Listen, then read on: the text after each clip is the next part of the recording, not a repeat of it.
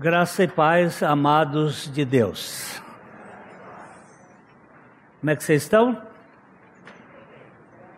Como é que vocês estão? Hã? Na graça de Deus. A gente sabe que no mundo. É? Nós teremos aflições. Mas o Senhor disse o quê? O que é bom ânimo?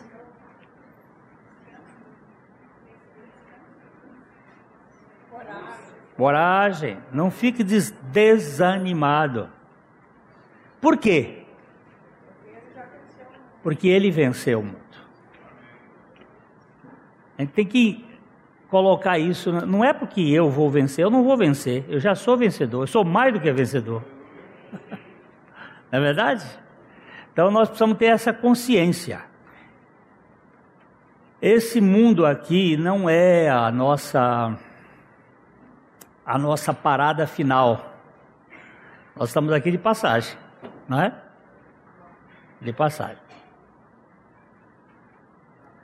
E nós precisamos ganhar essa dimensão para a gente não ficar olhando para tanta coisa que acontece.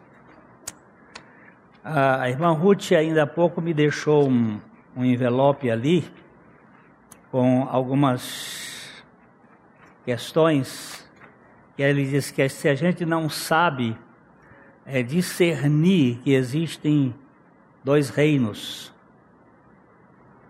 o reino de Deus e o reino do homem. Às vezes a gente confunde as coisas.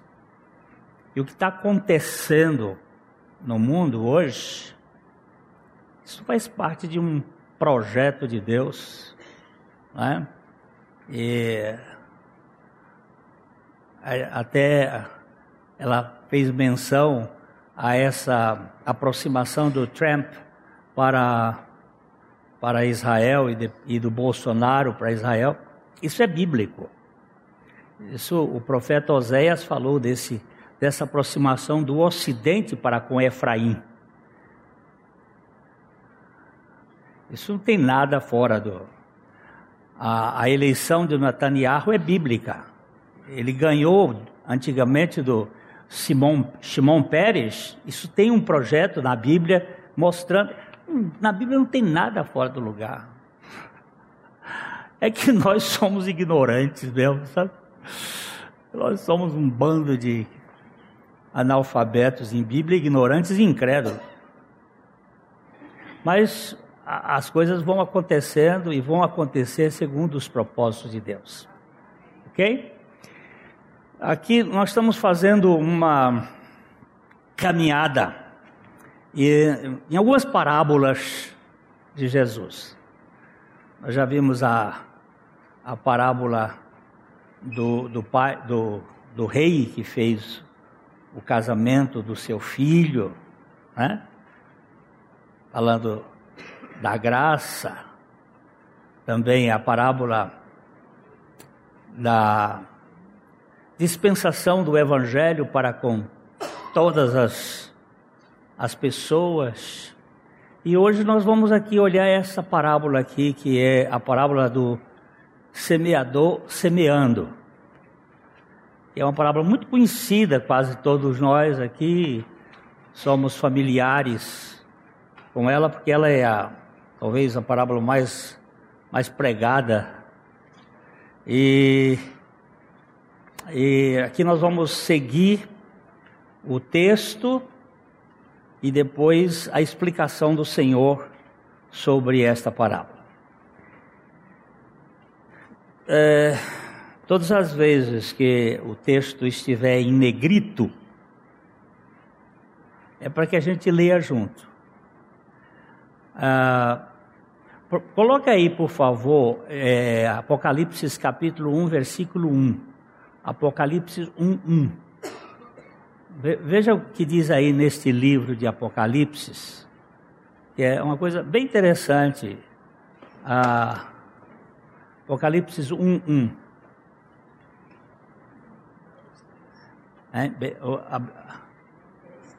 É, mas é aqui, ó. Revelação. Revelação de Jesus Cristo, que Deus lhe deu para mostrar aos seus servos as coisas que em breve devem acontecer e que ele, enviando por intermédio do seu anjo, notificou ao seu servo João. Você diz assim, ah, mas isso já faz mais de dois mil anos, ou cerca de dois mil anos. E, a, o que, que é breve? Lembrando que a Bíblia explica a Bíblia, né? E lá em 2 Pedro diz assim: Não se esqueça que um dia para o Senhor é como mil anos, e mil anos como um dia. Então de lá para cá só passaram dois dias, né? ainda nem passaram dois dias. É em breve, né? Aí no versículo 2 ele diz: O qual atestou a palavra de Deus, o anjo atestou a palavra de Deus e o testemunho de Jesus Cristo quanto a tudo o que viu. E o verso 3 então diz: Bem-aventurados aqueles que leem e aqueles que ouvem as palavras da profecia e guardam as coisas nela escritas, pois o tempo está próximo. Essa é a primeira bem-aventurança do livro de Apocalipse. São sete. Essa é a primeira. A primeira bem-aventurança é: bem-aventurado, bem-aventurados aqueles que leem. Não só a profecia do Apocalipse, mas a profecia e a palavra de Deus tem uma bem-aventurança para quem lê. Bem-aventurados aqueles que leem, bem-aventurados os que ouvem, porque tem a gente que não sabe ler, era analfabeto, mas ouvia. Bem-aventurados os que ouvem. E bem-aventurados os que guardam. E depositam no coração. Então, essas, essas três posturas aqui precisam a gente ver. Eu gosto de ler, muitas vezes eu leio a Bíblia em voz alta. Porque além de ler, eu escuto. Eu tenho duas bem-aventuranças juntas ali. E depois a terceira, guardar no coração a palavra. Então vamos, essa é, é, explicaçãozinha para a gente, quando tiver o negrito, a gente lê junto. Agora, se você não quiser ler, Ótimo. Não precisa ficar nervoso. O Maurício disse que tapando, botando o dedo no ouvido, você vê que a sua voz é feia. Eu olho para mim, aí eu, eu, não, eu não ouço as minhas mensagens, porque eu acho horrível minha voz. Mas é a única que eu tenho. E vai ser com essa mesmo que eu vou glorificar a Deus. Então vamos lá. E de muitas coisas lhes falou Jesus por parábolas e dizia: Eis que o semeador saiu a semear. Você vê que há um movimento, saiu. O verbo que define a questão é: ele saiu a semear. Jesus gostava de contar histórias apontando a realidade. Eu estou colocando histórias com E, e uma história com E é diferente de uma história com H. A história com H é um fato acontecido. A história com E pode ser uma afirmação sobre algo que pode ou não acontecer não é um fato histórico acontecido. Ele costumava usar este, este método. Seu método didático de maior evidência era usar parábola, verdade paralela. Domingo que vem eu vou perguntar quantas parábolas Jesus contou. E aí você vai me dizer quantas parábolas Jesus contou. É, mas é para domingo que vem, não vai procurar no iPad agora. É, aqui vamos analisar a, a parábola sobre o semeador e a semente e tentar retirar alguns ensinamentos para a nossa vida cristã. Aqui, dos versículos 4 ao 9, nós temos a parábola, a história. Parábola é aquilo que você joga paralelo ao fato verdadeiro, a um fato. É algo que compõe uma coisa que pode acontecer. E ele está usando aqui desse método. Então vamos lá ler dos versos 4 ao 9. Enquanto espalhava as sementes pelo campo, Algumas caíram à beira do caminho, e as aves vieram e as comeram. Outras sementes caíram em solo rochoso, e não havendo muita terra, germinaram rapidamente, mas as plantas logo murcharam sob o calor do sol e secaram, pois não tinham raízes profundas. Outras sementes caíram entre espinhos que cresceram e sufocaram os brotos. Ainda outras caíram em solo fértil e produziram uma colheita 30, 60 e até 100 vezes maior que a quantidade semeada. Quem é capaz de ouvir, ouça com atenção. Essa versão que nós estamos usando aqui é a nova versão transformadora, que é uma versão é, muito boa, mas como toda versão, é, todas elas têm suas dificuldades. Por que tem dificuldade? Porque traduzir é uma coisa difícil. Nenhuma língua possui palavras idênticas que encaixem.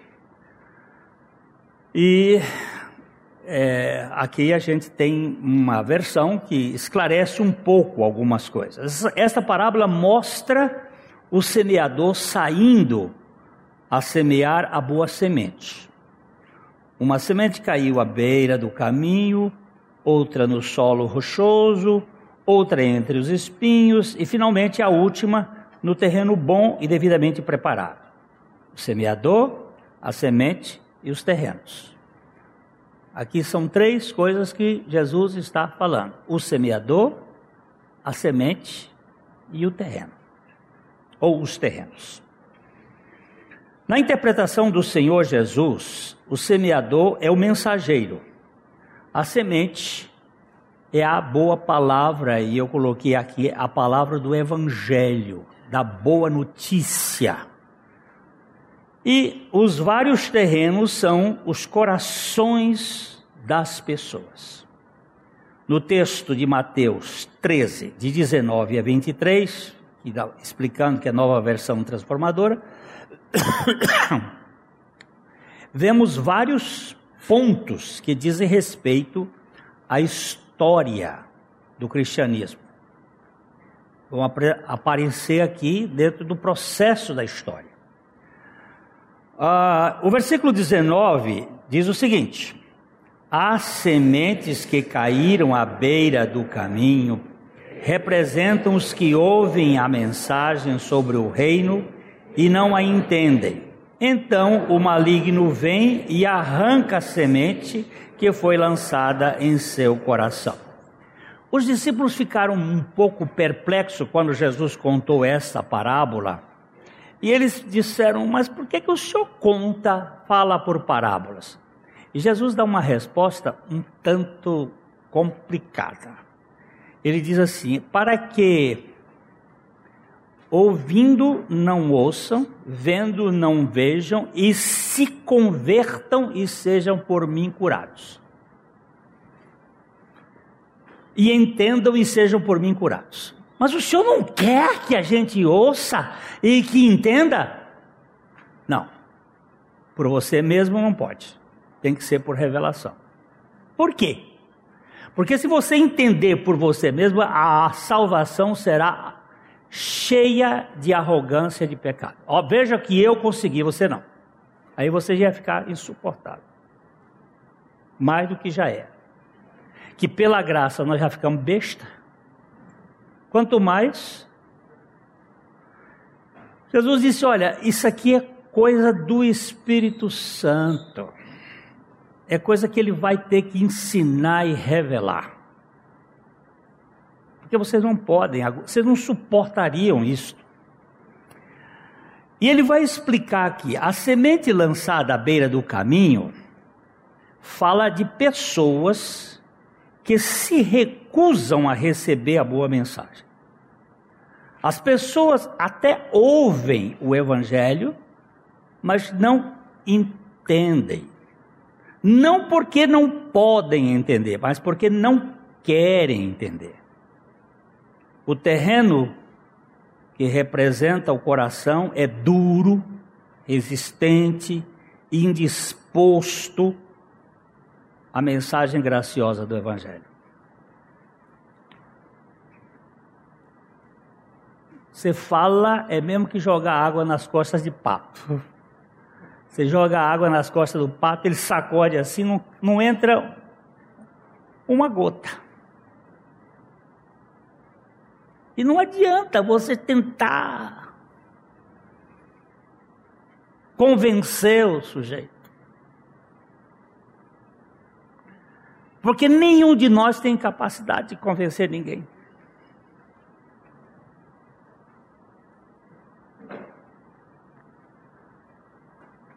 O que, que tem que fazer?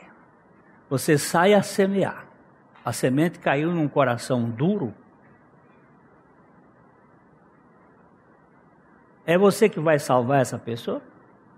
Pastor, por favor, não gasta tempo comigo. Então o que, que você deve fazer? Otmani ele conta a seguinte história. Eu ontem falei, inclusive, isso aqui no grupo onde eu estava falando dos Gideões. A convenção dos Gideões está acontecendo hoje, de sexta-feira para cá, aqui em Londrina. E eu ontem contei essa história aqui. Eu, eu prefiro ler para não perder os detalhes. Participei de uma campanha evangelística numa universidade ao sul da China. Encontrei um velho amigo, um colega de escola. Ele havia estudado nos Estados Unidos por um tempo e foi trabalhar na universidade como professor de psicologia. Ele contou-me que havia chegado a uma conclusão quanto à religião cristã e tinha o hábito de dizer aos seus alunos que era possível explicar as tão aclamadas conversões num âmbito puramente psicológico, apenas uma mudança psicológica. Antes da campanha começar, eu fiz-lhe uma breve visita e compartilhei com ele acerca de Cristo. E ele me ouviu por um tempo, então, gentilmente, sorrindo, me disse: Não é bom, não é uma boa ideia você pregar para mim. Eu não creio que Deus exista. Não gaste o seu tempo comigo. Mesmo não acreditando em Deus, eu sugeri: apenas ore você descobrirá algo. Orar, disse ele rindo. Eu? Oh, se nem mesmo acredito em Deus, como seria possível orar? Ele exclamou. Eu prossegui. Mesmo que não consiga encontrar uma escada até Deus, saiba isto. E isto não muda em nada o fato de ele ter descido até você. Portanto, você pode orar. Ele riu novamente, mas continuei insistindo que ele orasse. E eu tenho uma sugestão, eu tenho uma oração que você consegue fazer, eu expliquei. Diga assim: Deus, se não existir Deus, Deus algum, minha oração será inútil e eu terei orado em vão. Se, porém, houver um Deus, então, que ele de alguma forma possa eu, que eu possa conhecê-lo. Se, se não existe Deus, então, então. Mas se existir, eu possa de alguma maneira conhecê-lo. Mas, replicou ele, qual é a ligação desse Deus hipotético com Jesus Cristo? Onde o cristianismo enquadra nisso tudo? Aconselhei que acrescentasse uma frase em sua oração, na qual pedisse a Deus que também lhe revelasse isso. Reafirmei que não estava pedindo que admitisse a existência de Deus, nem pedi que admitisse nada. Pedi-lhe somente uma coisa: que ele fosse sincero na sua oração, seu coração deveria estar em sua oração. Não deveria ser uma mera repetição de palavras. Eu não tinha certeza se havia conseguido algum resultado com aquele amigo. Antes de ir, deixei uma Bíblia com ele. Pronto, aqui começa a história. Deixei uma Bíblia com ele.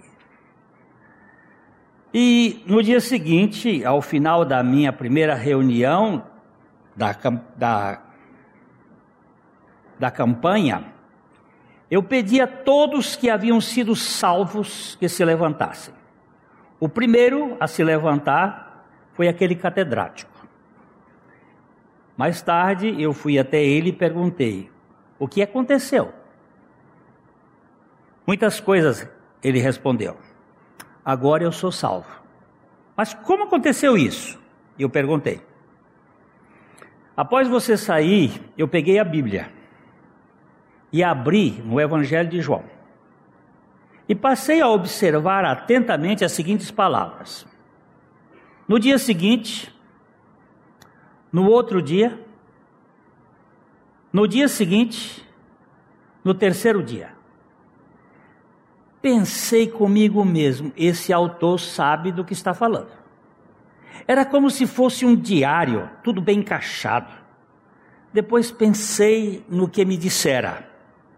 Tentei ver se não era uma armadilha que você poderia estar tentando me iludir de alguma forma. Continuei ponto por ponto até que não consegui perceber nenhuma falha. Tudo se encaixava perfeitamente. Concluí então que não custava tentar orar da maneira que você sugeriu. Foi quando um pensamento súbito me ocorreu. E se Deus de fato existir? Como me posicionarei? Já que havia falado aos meus alunos na universidade que religião, na verdade, não existe apenas explicações psicológicas para tudo isso?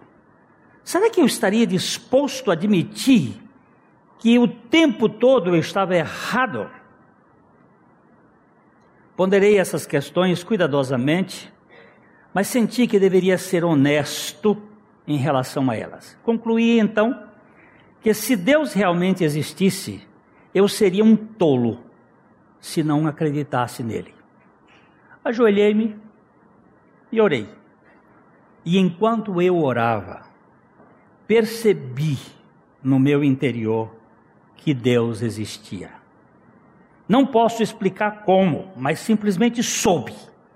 Lembrei-me do Evangelho de João que havia lido e de como ele parecia um uma testemunha ocular. Se as coisas ocorreram de fato, como estão ali, Jesus era o Filho de Deus e eu, pelo que ele fez, portanto, estava salvo. Pá, como foi isso? O Espírito Santo fez. Você não tem que convencer ninguém. Caiu lá duro, deixa pra, por conta dele. Não é você que vai mexer nisso aí. Deixa Deus fazer. Ele é experiente no assunto. Ele sabe como fazer. Ah, os pássaros aqui são uma figura de Satanás que arrebata a semente do coração desses ouvintes. Assim, ele, Satanás, coopera com os ouvintes em sua esterilidade autoescolhida. Os religiosos fariseus, no contexto de Jesus, talvez fossem os ouvintes dessa terra dura. Ó, vamos dizer, não, não põe a culpa em Satanás, ele só simplesmente rouba a terra, mas o coração duro é seu, já está é, duro. Não diga que foi Satanás que endureceu, não, não foi não. Satanás só roubou a palavra, viu? Uh, verso 20: As que caíram no solo rochoso representam aqueles que ouvem a mensagem e, sem demora, a recebem com alegria. Contudo, uma vez que não têm raízes profundas, não duram muito. Assim que enfrentam problemas ou são perseguidos por causa da mensagem, cedo se desanimam.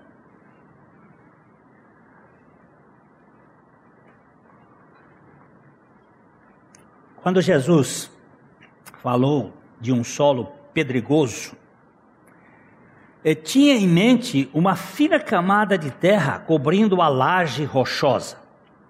Isto representa pessoas que ouvem a palavra e respondem com alegria momentaneamente. A princípio, o semeador pode ficar exultante com o fato de sua pregação ter tido tanto sucesso. Mas logo ele aprende a lição mais profunda, que não é bom quando a mensagem do evangelho é recebida com sorrisos e aplausos.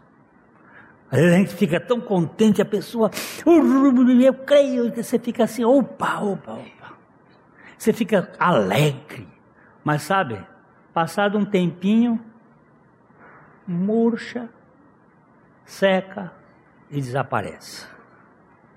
Primeiro deve haver uma convicção de pecado, contrição e arrependimento de si mesmo. É muito mais promissor ver o pecador chorando até chegar ao Calvário do que vê-lo andando pelos corredores de maneira alegre e exuberante. A terra rasa produz profissão de fé superficial e sem consistência. Não há profundidade na raiz, nem firmeza no solo. Paulo, quando escreveu a carta aos Gálatas, ele fala de um grupo e ele diz assim: Quem foi que vos impediu de continuar a obedecer à verdade?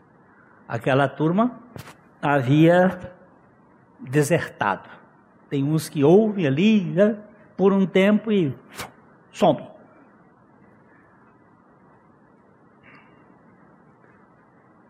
Deste modo, quando esse tipo de profissão de fé é testada pelo sol ardente das tribulações e das perseguições, o tal crédulo decide que não vale a pena se envolver com essa crença e abandona qualquer profissão de fé, profissão de sujeição a Cristo, dando no pé.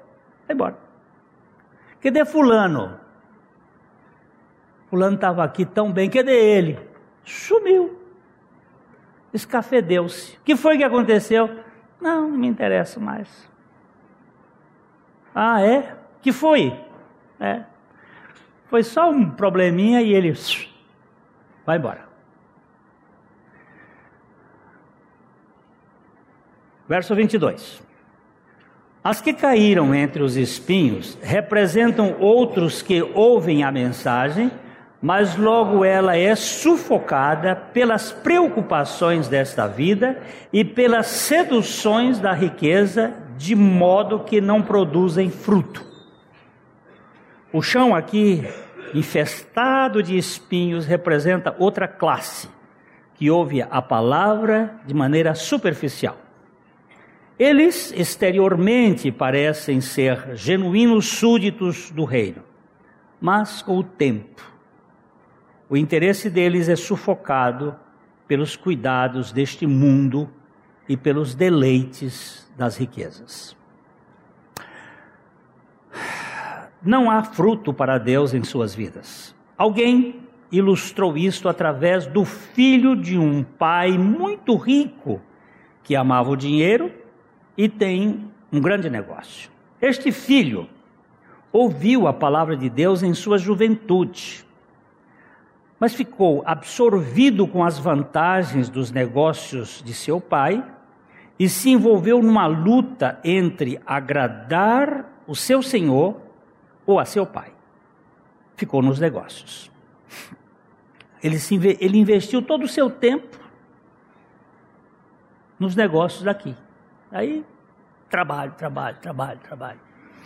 Vocês se lembram que quando o povo de Israel estava no Egito, e eles queriam ir adorar, quando Moisés apresentou a proposta para eles irem caminho de três dias para adorar, Faraó ficou emburrado, ficou zangado, e o que, que ele fez? Ele duplicou o trabalho e colocou mais peso. Para quê? Para deixar o povo completamente exaurido.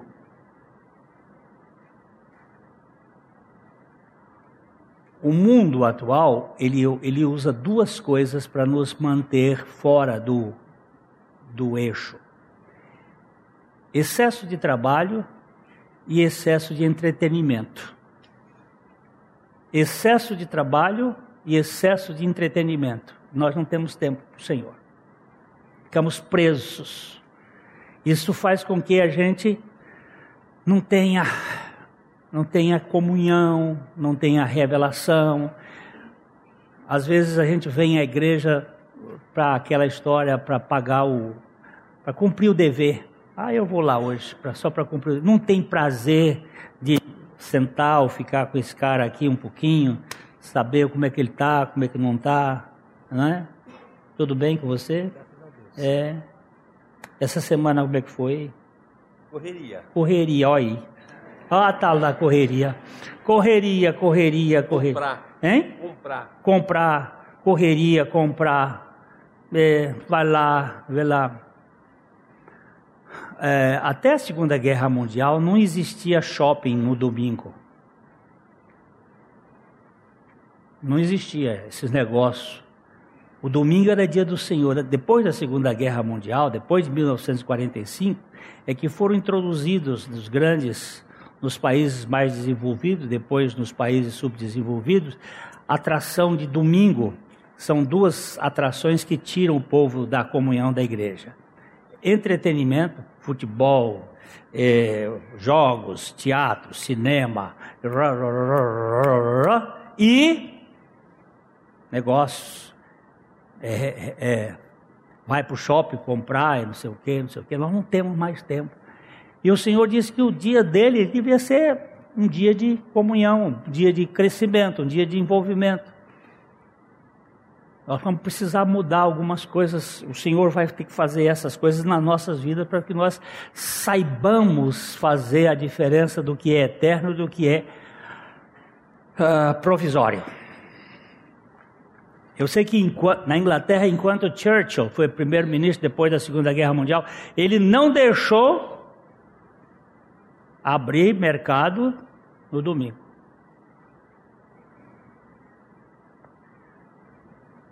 O chão estava infestado de, de, de e não há fruto para Deus em suas vidas.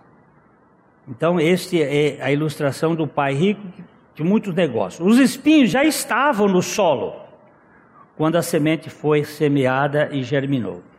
Os cuidados desta era e a sedução das riquezas já estavam à sua mão. Ele seguiu os desejos de seu pai, dedicando-se inteiramente aos negócios, tornando-se cabeça da empresa e, quando já estava bem na vida, teve que reconhecer que havia negligenciado as coisas celestiais. Estando prestes a se aposentar, expressou a sua intenção de ser mais diligente em questões espirituais. Mas, como a Bíblia diz, de Deus não se zomba. Aquele homem se aposentou, morrendo tempo depois. Deixou uma fortuna imensa e a vida espiritualmente desperdiçada. Os espinhos sufocaram a palavra e o tornara infrutífero. os dois reinos, o reino deste mundo e o reino de Deus. Tem dois.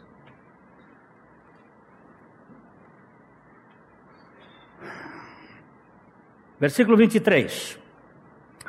E as que caíram em solo fértil representam os que ouvem e entendem a mensagem e produzem uma colheita 30, 60 e até 100 vezes maior que a quantidade semeada.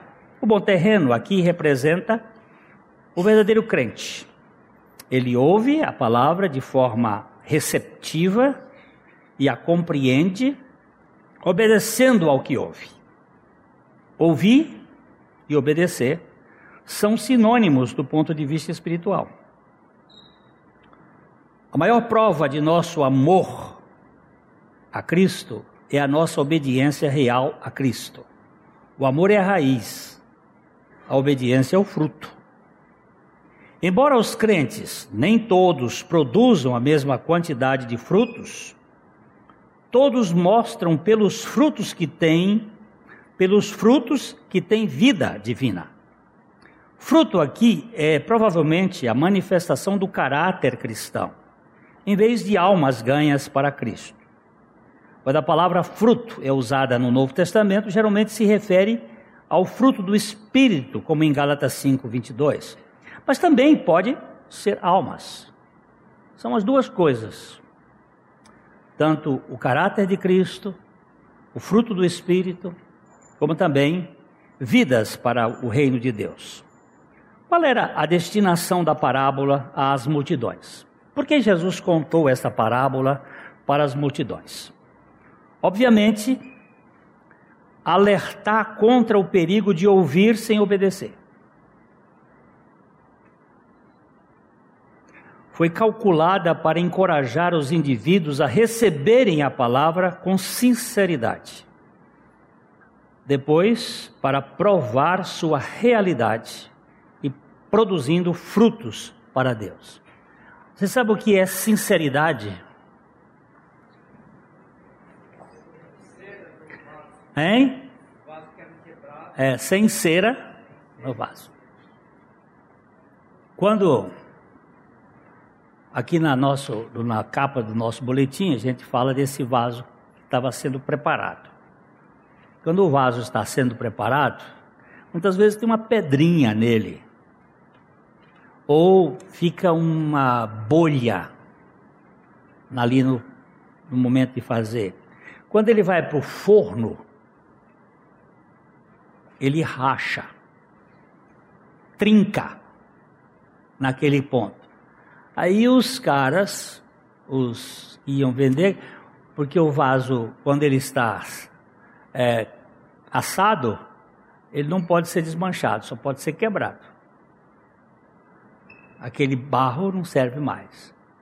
Então ele, quando o, o vaso ficava com aquela trinquinha, ele pegava um pedaço de uma quantidade de cera e botava ali e pintava o vaso e vendia. E esse vaso, esse vaso tinha cera. Quando o vaso, quando você ia comprar um vaso, você batia e perguntava: sincera, sem cera? Aí ele dizia sem cera. Porque o vendedor vendia de cera com cera. Pela aparência ninguém via.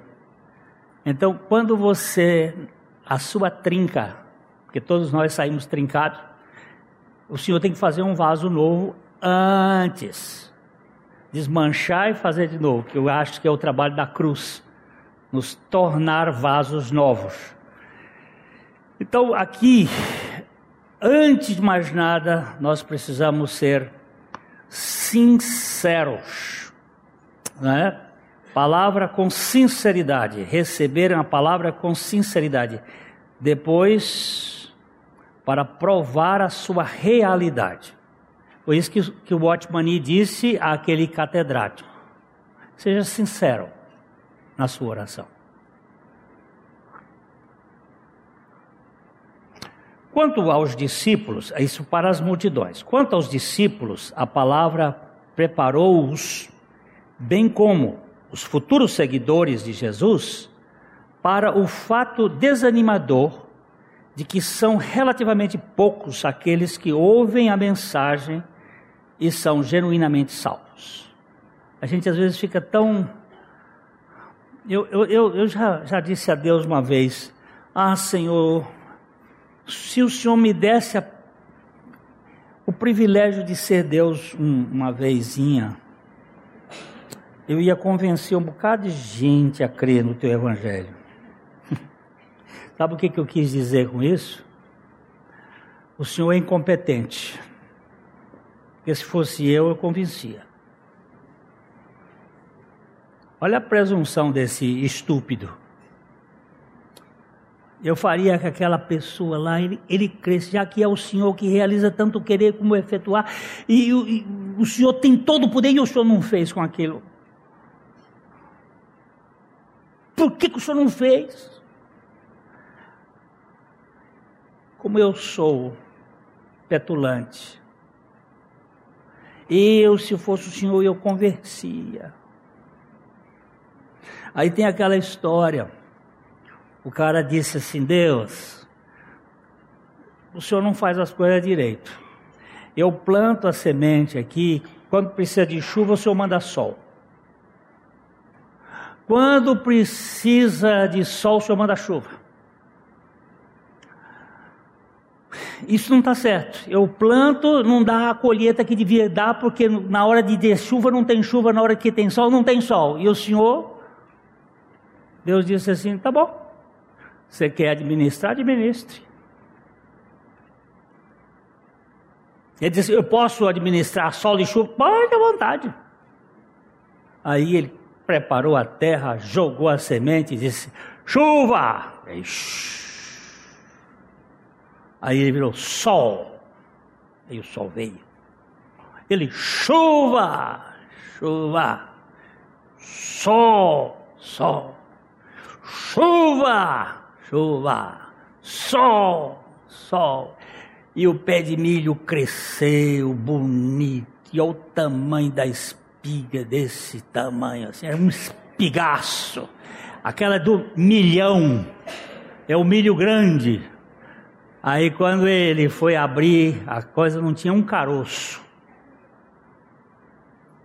Ele disse: Deus, onde eu errei? Ele disse: Você não pediu o vento. Sem o vento não há polinização.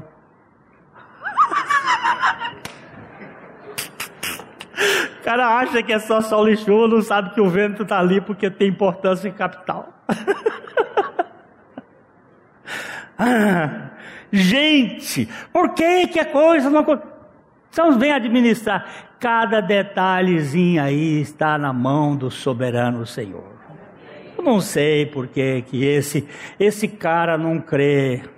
E pode ser que ele não crê agora, vai crer mais adiante depois que ele tiver uma grande uma grande luta, como foi o caso de Jó. Jó era um homem justo, íntegro, temente a Deus, mas ele não era, ele só conhecia Deus de ouvir falar.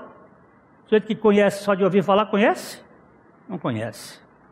E depois ele se arrepende. E Deus às vezes permite certas coisas para quebrar, para ele chegar ao fim de si mesmo.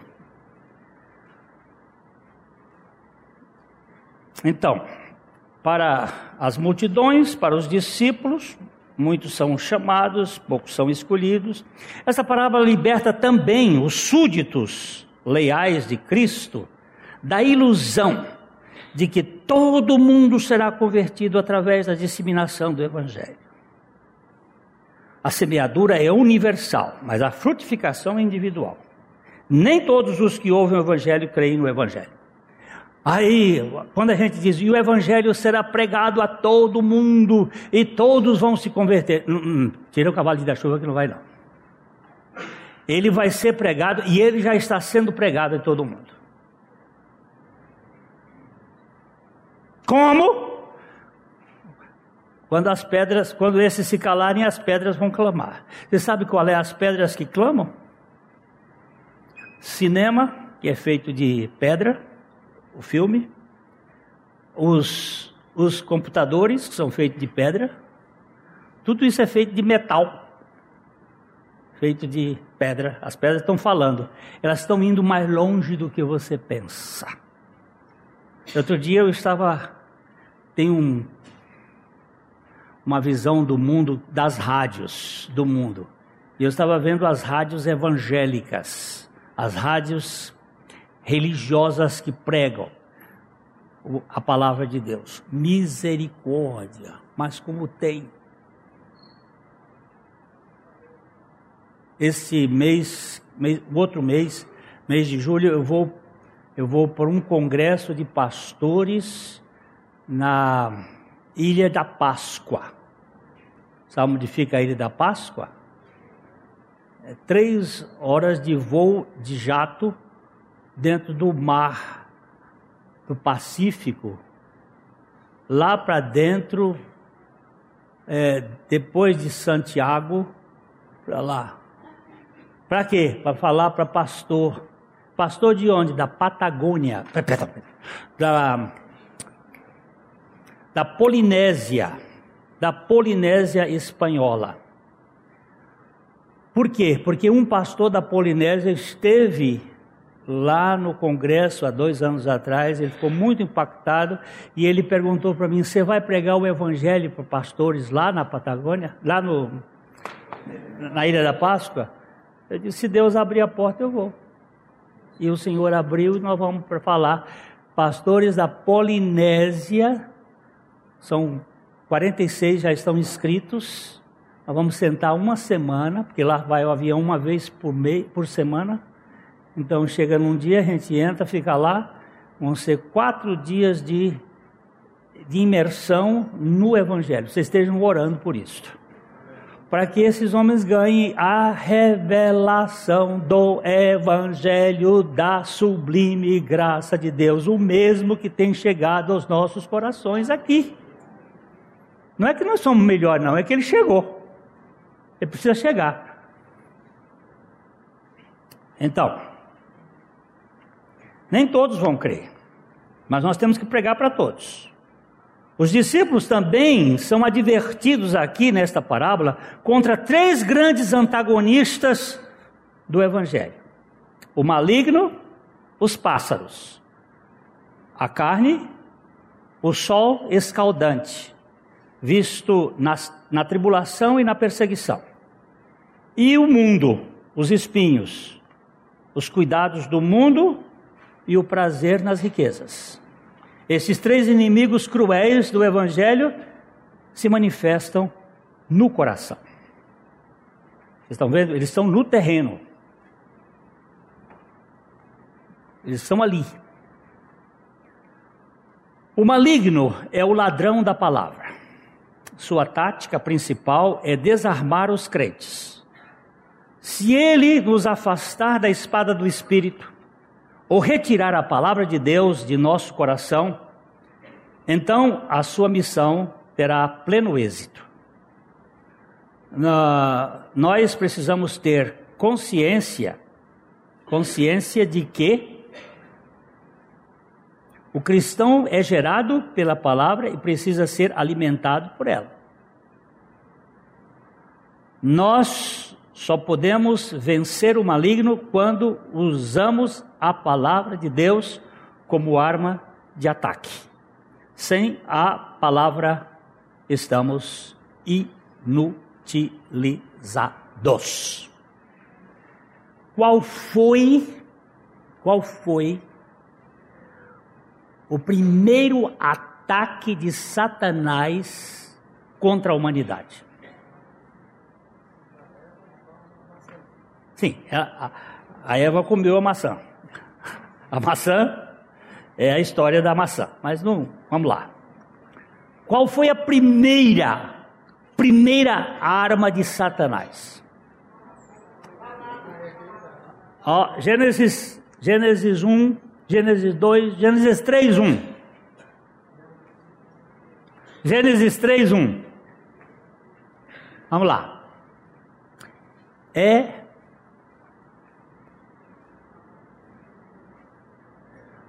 Vamos ver.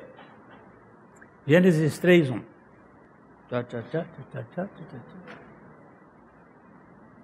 Então vamos lá. É assim que Deus disse: de toda a árvore que há no jardim, não comereis. É assim que Deus disse. O que, que ela está dizendo? Onde é que ela está atacando? Levando dúvida aonde? É assim que Deus disse.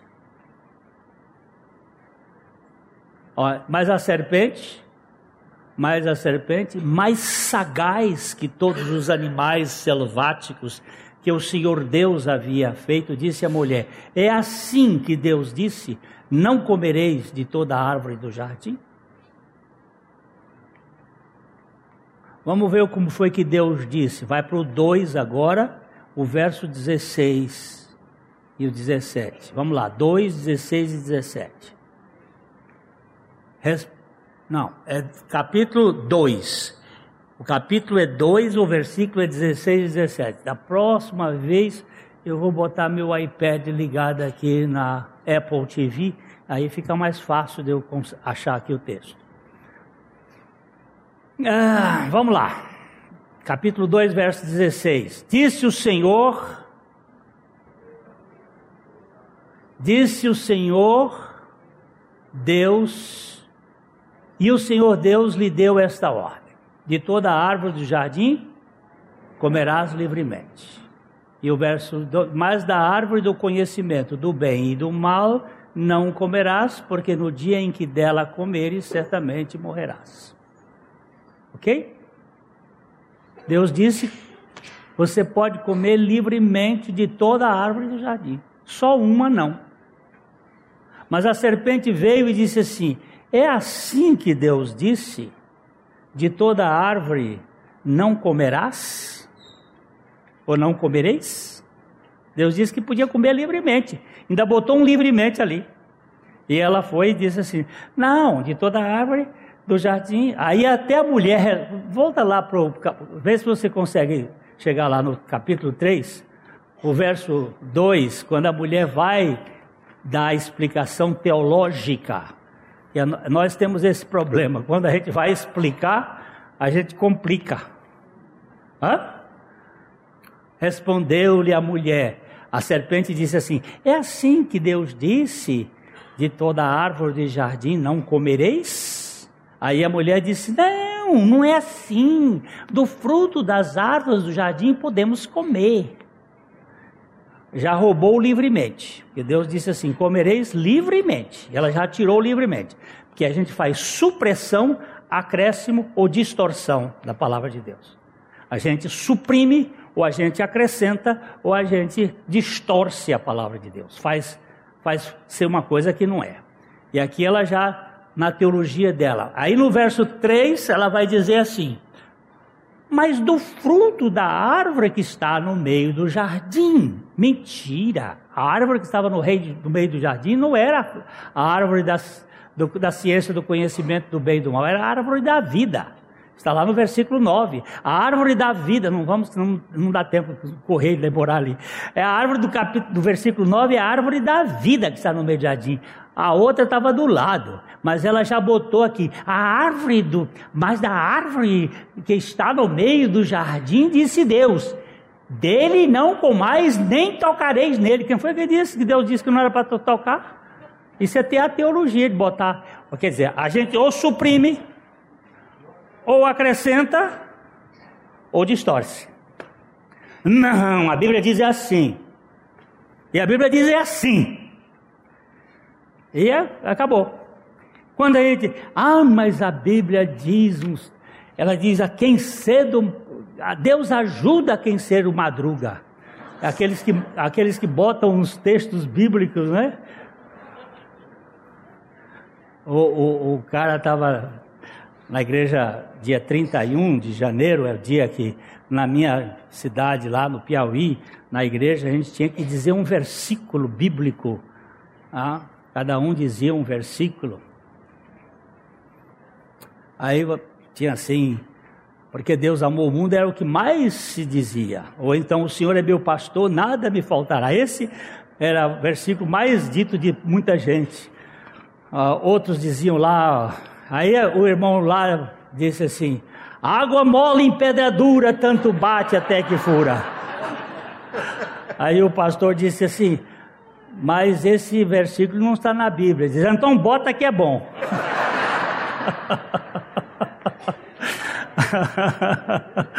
Mas eita gente que costuma fazer coisa com a Bíblia que é um caso sério, né? Ah, deixa eu ver onde é que nós estamos.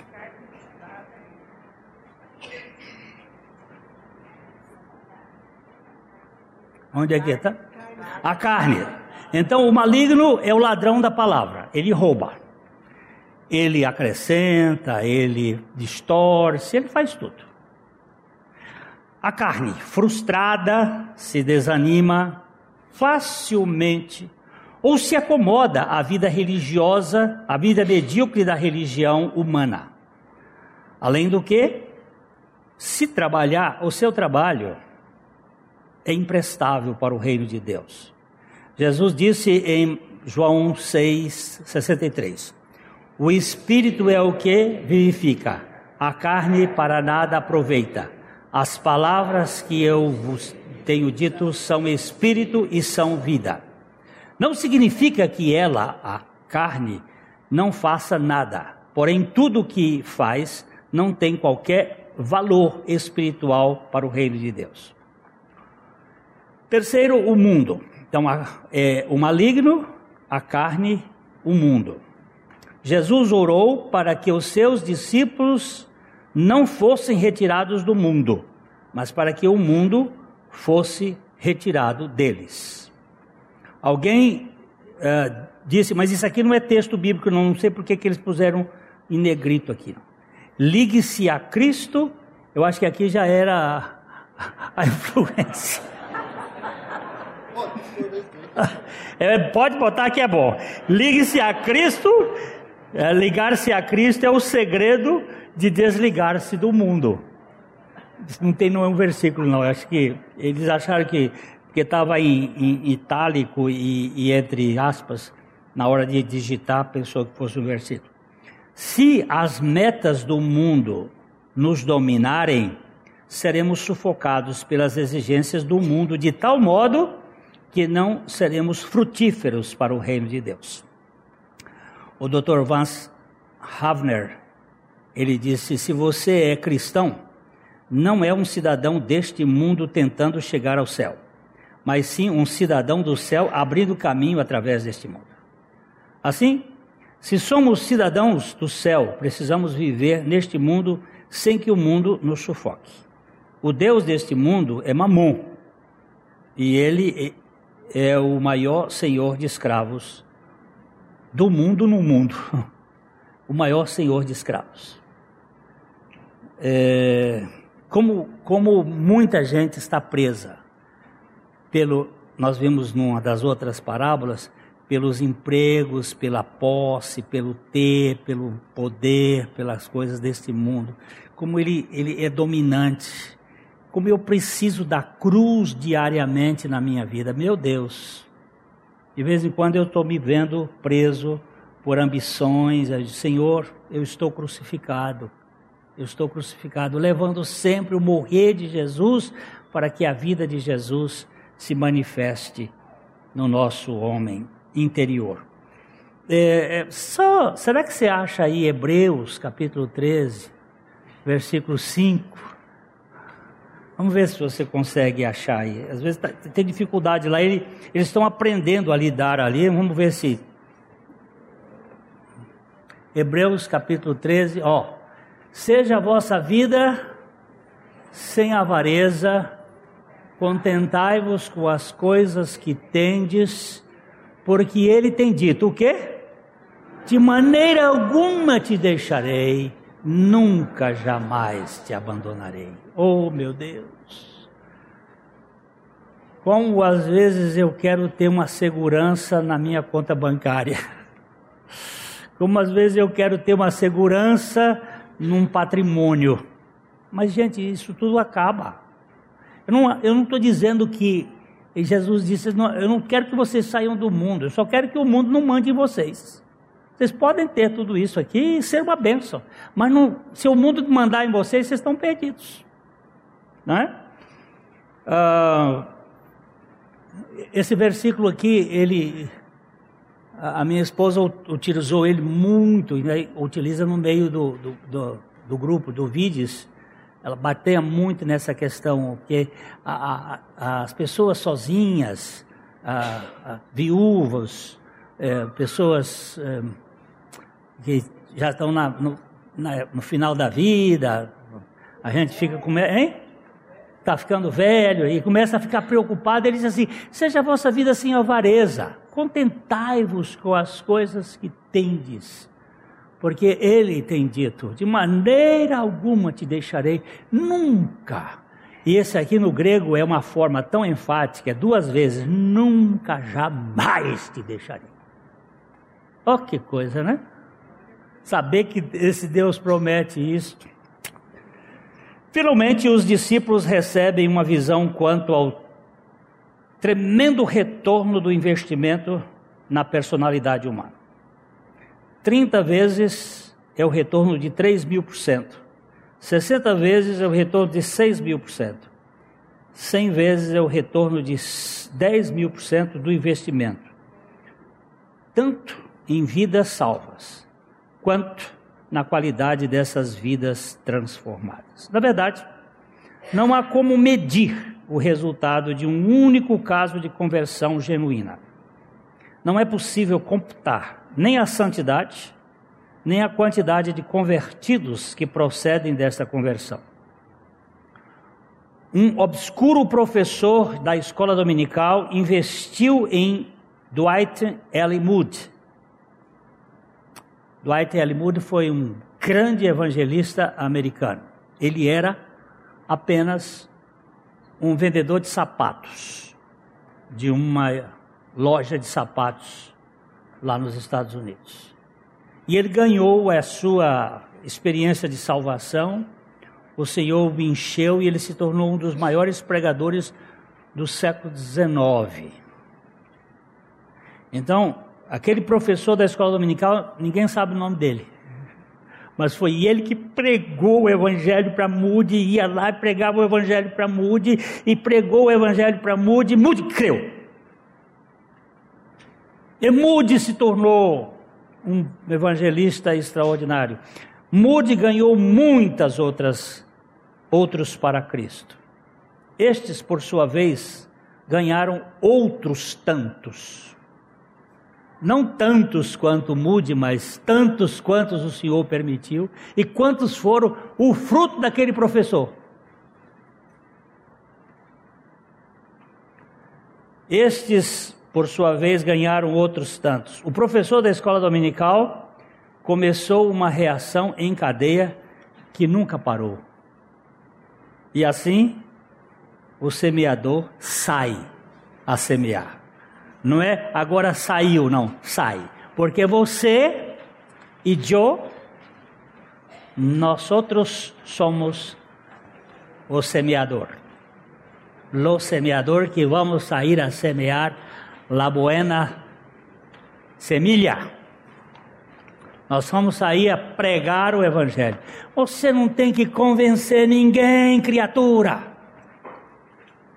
Você não tem que entrar em discussões teológicas, você não tem que fazer apologética, você vai ter que fazer predicações. Pregue a palavra, anuncie o Evangelho, fale do Evangelho, das insondáveis riquezas de Cristo, ok?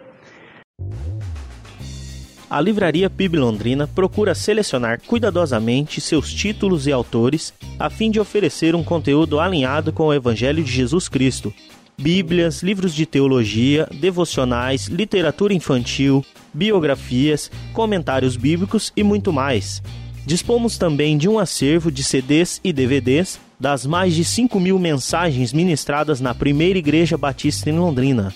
Visite a Livraria PIB Londrina e conheça ainda mais. Livraria PIB Londrina, de segunda a sexta, das 13h30 às 18 horas. Endereço na Avenida Paraná, 76A, próximo ao Calçadão, bem no centro de Londrina. ligue para 3372 8921 ou acesse o site www.livrariapiblondrina.com.br